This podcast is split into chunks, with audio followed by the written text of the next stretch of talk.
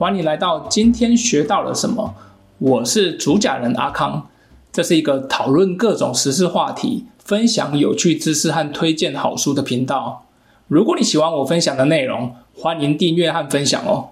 好的，今天想跟大家聊聊的话题是最近频繁出现在政治和社会新闻头条的政坛性骚扰案。我想大家都有关注到这个新闻。基本上呢，你几乎打开电视看新闻或是争论节目的话，都可以看到各种讨论，甚至每天都有新的事件发生。那媒体也会报道各种细节啊、话题啊，也引发许多民众在热议。甚至呢，现在已经有人在说，台湾也开始掀起了 “Me Too” 的风潮。那我想政坛性骚扰案的细节啊，这里我就不多聊了，因为现在我在网络上几乎已经变成了政治的口水战哦，甚至是媒体也把它当做一种八卦新闻在炒作。不过谈到 Me Too 运动，可能在台湾还是有许多人不是很清楚其中的缘由或过程，所以呢，今天我想简单分享一下我找到的一些资料的内容。首先呢，Me Too 运动它是由美国社会活动家。塔拉布拉德他在二零零六年所发起的，那这个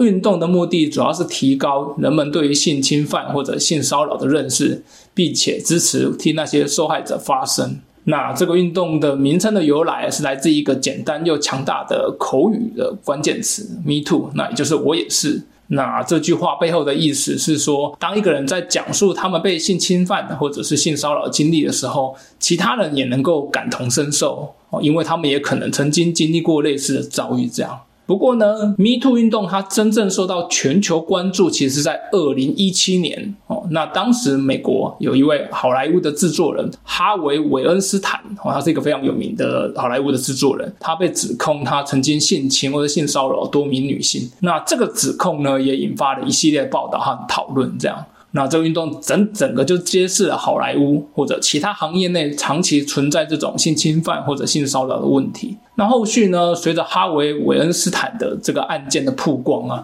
就有越来越多的女性开始使用社交媒体的平台，在自己的可能是脸书啊、推特上面的帖子去发文，去分享自己发生过性骚扰这些经历。那同时也会标注上 “Me Too” 这个 hashtag，那这个标签呢，后来就在很短的时间内迅速传播，那吸引了数百万的人参与讨论和分享。那这个 Me Too 运动它的影响力呢，不仅仅局限在好莱坞，它后来拓展到其他的行业，甚至是社会各个层面，后续也引发许多知名人士或者一般普通人都站出来分享他们的故事，并且支持遭受到这些性侵犯或性骚扰受害者。这样的公开讨论或者揭露的行为，它也揭示了这个问题的普遍性和严重性。后续也推动了对性侵犯或性骚扰的认知或改变。那具体上，密度运动后来也导致了一些呃很具体的变革措施哦，各国政府也为此去做了一些调整。这样，那包含建立了更安全的公众环境的政策或程序啊，或者加强对于性侵犯指控的调查，或者是惩罚的机制，然后提供更多的支持跟资源给受害者。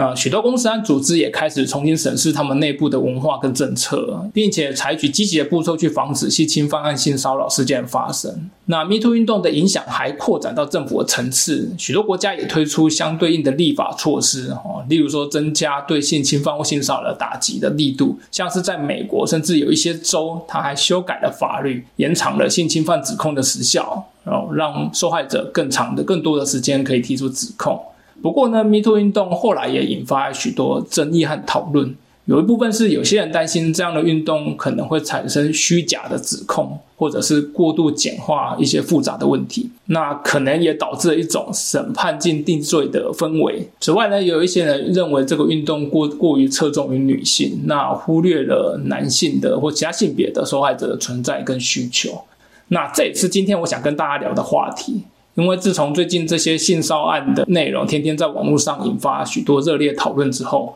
我发现我的朋友圈里面有一种新的讨论是说，我该如何避免被别人认为是性骚扰？哦，就我怎么避免被别人误会自己是性骚扰？那甚至有一种讨论是说，担心有些人哦，特别是有心人，他可能会利用啊 Me Too 这样运动去破坏他人，把它当做一种假性骚扰，但是真威胁哦这样的恶意的手段去攻击。那成为一种先爱他人呢，让自己得利的武器，这样。当然，这样的行为很不好，它会让整个 Me Too 的运动造成很大的伤害。不过呢，确实还是有人会有这样的担忧，希望有一些具体的方法或者习惯可以避免或者降低这种事情的发生率。所以呢，接下来我想跟大家分享几个来自于我从朋友圈看到大家的一些经验跟分享，还有一些我找到的资料，这里也分享给你。好的，首先先表明一下反对性骚扰的立场哈，这里只讨论具体的一些方法或习惯，可以避免自己被人家误解的方法。那第一个方法是说，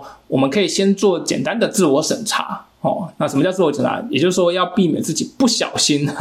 就性骚扰他人，或者让别人误解。那这个这一点的话，在政府的卫生福利部的保护师的网站上，其实就有简单的说明。所以，如果你担心自己的某些行为或习惯可能是否会造成性骚扰他人，或者让别人感到误解的话，你可以问问自己下面这五个问题。那第一个问题就是说，嗯，如果你自己这个行为，其他人或自己的配偶做出这样的举动，你自己的感受是如何？如果你会觉得不愉快的话，那就要停止这样动作。那第二个是。小孩子看到这样的动作会如何？如果觉得不好的话，就请停止这样动作。那第三个是，如果这件事被公司内部报道或者知道的话，会发生什么样的结果？结果如何？如果觉得很难堪的话，就请你停止这样的行为。那第四个是，如果还是无法判断的话，请先询问对方的意见，也就是说直接问对方就对了。那最后一个就是，当你不确定对方的感受如何，你宁可先不要说或者不要做这样的行为。这样，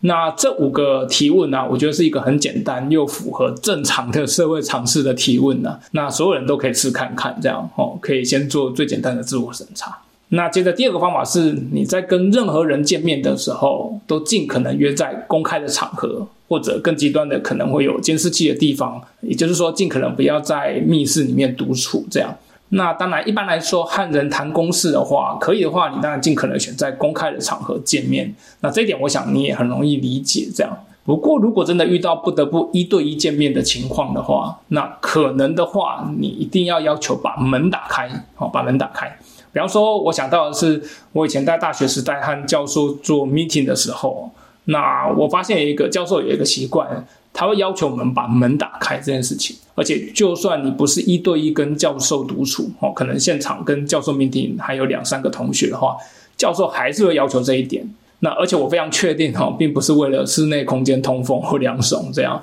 主要还是为了避嫌这样。那当然还有现在还有一个更直接的方法，就是我们不要见面了哈，直接跟对方进行视讯的会议哈，就尽可能不要见面。那以现在情况来看的话，你是可以用哦担心疫情啊，或者自己怕有什么状况传染给别人哈这种理由当做借口这样哦，你也可以要求尽可能视讯不要见面这样。好的，第三个方法是说有一个方式是你不如就直接跟对方说你不方便私下跟任何人独处，那理由可以讲得很直接，比方说为了避险，上面提到这些状况啊，保护双方，或者也有个方式是跟对方说你可能想要找另外一位亲友陪同出席。当然，这种方法是有点怪的哈，甚至可能有些人哦，有些人可能会觉得被冒犯了。如果你这样跟他说，但是我觉得这也不是是一种方法。那那如果对方真的还是要求一定要一对一独处，或是你那个场合不得不这样做的话。那我会建议你也可以直接跟对方说，或者闲聊的时候有意无意提到说，啊，你自己已经跟你的另一半说明说今天的行程哦，然后说什么大概多什么时间要回家之类的。当然，如果你没有另一半的话，你可以直接拿出爸妈哈或者呃小孩哦为理由来说明。那这个方式是可以让对方意识到这一点。那我认为这样的提醒呢，如果对方是正常人的话。听了不会怎样，哦，最多就是知道哦，你跟你等下会议后跟亲友、家人啊约了几点要离开之类的，这样而已。那但是如果对方是任何那种意图不良的人的话，那这样方式至少是一种警告哦。那当然有人说这种方法是防君子不防小人不过这也不失是一种方法。那最后一个方法是，如果你在任何场合要跟任何人要合照，就拍照的场合哦，一对一哦，或两个人一起合照，甚至是很多人一起合照的情况下，记得都要跟人家保持距离哦。不管你是对任何性别、任何性别取向的人，你都不要什么勾肩搭背啊，不要什么肢体接触的动作。当然，要避嫌到这种程度的话，有些人会觉得有点夸张。哎，但是我想你可能有看过一些画面，比方说你看一些明星哦，这些明星和其他明星或者跟粉丝在合照的时候，那当然现场为了拍照是需要展示亲和力，所以他们不得不跟别人靠得很近。但是呢，他们会你会发现，他们有一个习惯是在拍照的时候，就算靠得很近。哦，然后那个形那个样子看起来像是会躲到腰，但是他们还是会习惯把手打开，甚至有些明星你会发现他直接把手插在口袋。哦，那总之就是为了尽可能避免碰到对方，哦，不管碰到他的肩啊、腰啊，或是身体任何部分。那这样的方式当然，哦，这些明星一部分也是为了保护自己，对，那当然也是呃保护他人。那有些人会把这样的动作称为所谓的绅士手，哦，绅士，哦，绅士手。或者礼貌腿 这样的之类的，那我觉得这也是一种很好的方式，这样可以尽可能避免发生各种被别人误解的情况，那也保护自己。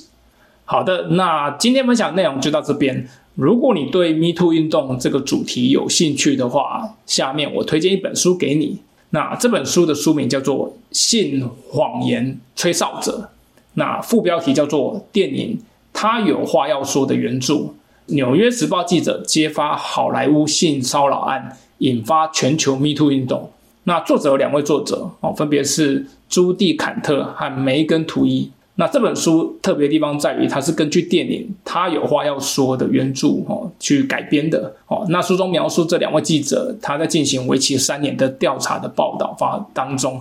他们揭露了好莱坞制片人刚刚提到的这位哈维·温斯坦，哈，然后还有一些知名人物的一些性骚扰和指控，这样。那这本书也记录了这些性犯罪的受害者的故事啊，以及记者们是如何努力揭露真相，最后推动了全球范围这样的 Me Too 运动。这本书有一个最精彩的重点，那也包含三个比较尖锐的提问。第一个就是为什么性侵的行为得以被容忍？那第二个是有哪些因素哈助长了这种不当的行为的存在？这样，那最后当然以及是这个 Me Too 的运动是否取得了足够的进展？那最后这本书得到许多人的推荐哈，包含一些国内外的媒体知名人士支持，它被认为是一部具有里程碑意义的新闻调查的报道作品。那特别提供了人们对于 Me Too 运动的深入观察，也展示了一种新闻的调查报道的严谨和重要性。这样，好的，以上就是今天的内容。希望今天分享的知识和观点对你有所启发，我也会持续关注这个议题，并且与大家随时分享。